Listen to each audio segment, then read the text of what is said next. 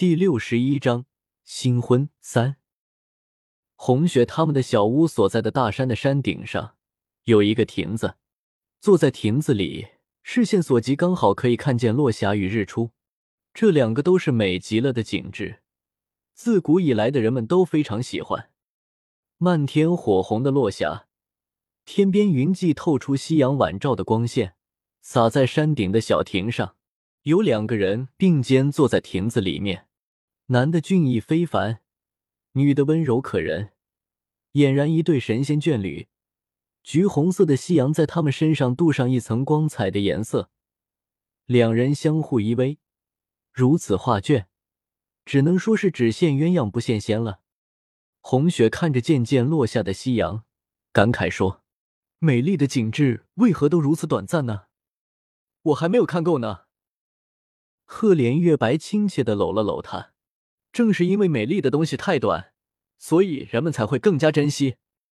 天晚了，山顶上太凉，我们回去吧。不要担心，明天早上还可以看日出。这世间的美景很多的，以后我都会陪你慢慢的看。红雪幸福的点点头，此刻是真的幸福，很幸福。是夜，又是一夜缱绻，一夜春色。深夜的山林，山风阵阵，吹得树叶沙沙作响。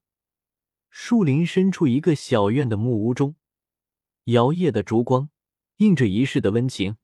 没有皇帝，没有皇后，没有旁的任何的干扰，只是两个人在拼命的相爱。次日早上，天还没有亮，赫连月白就叫醒了红雪娘子，想不想随为夫一起去山顶看日出啊？红雪一听见说看日出，欣然同意。无奈身体酸痛，都怪某人下手太重。好了，为夫来为娘子穿衣。赫连月白说着，搂着红雪，拿起衣服，一件件的帮她穿好。此情此景，红雪只觉得是在梦里，幸福的有些不真实。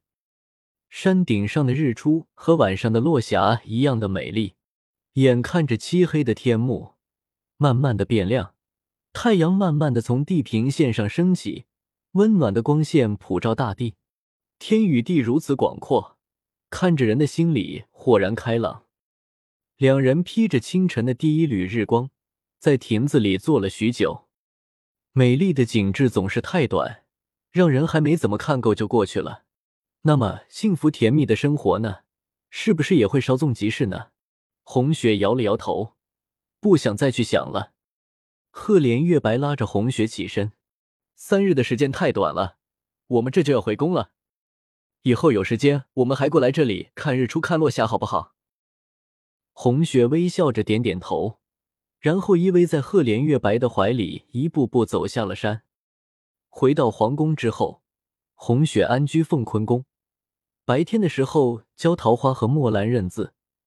等到皇帝下朝了，两人便关起门来看书作画，顺带着钻进被子里做着一些少儿不宜的事情。自此，皇后娘娘在后宫中享受专宠的事实，旁人都看得清清楚楚。转眼两个月过去了，已然是初夏时节，宫里的娘娘、宫女等众人都换下了轻巧的夏装。这一日傍晚。红雪带着桃花和墨兰一起在御花园中散步，微微的清风拂过一朵朵花，花香四溢，很是迷人。红雪就这样顺着御花园中的小路一路走一路看，心情很是欢欣。不知道怎么走，就走到了娴妃的清雅殿。虽然红雪并不想去搭理那些妃嫔，可是既然来到了人家的门外。又转身走的话，被旁人看到，肯定会说皇后心眼太窄，容不下人。反正就是进去坐一坐，应该没什么大事。于是便带着桃花和墨兰一起往清雅殿走了过去。守门的小太监看见皇后来了，连忙进去通传。不一会儿，就看见贤妃扶着宫女的胳膊，慢悠悠的走了出来。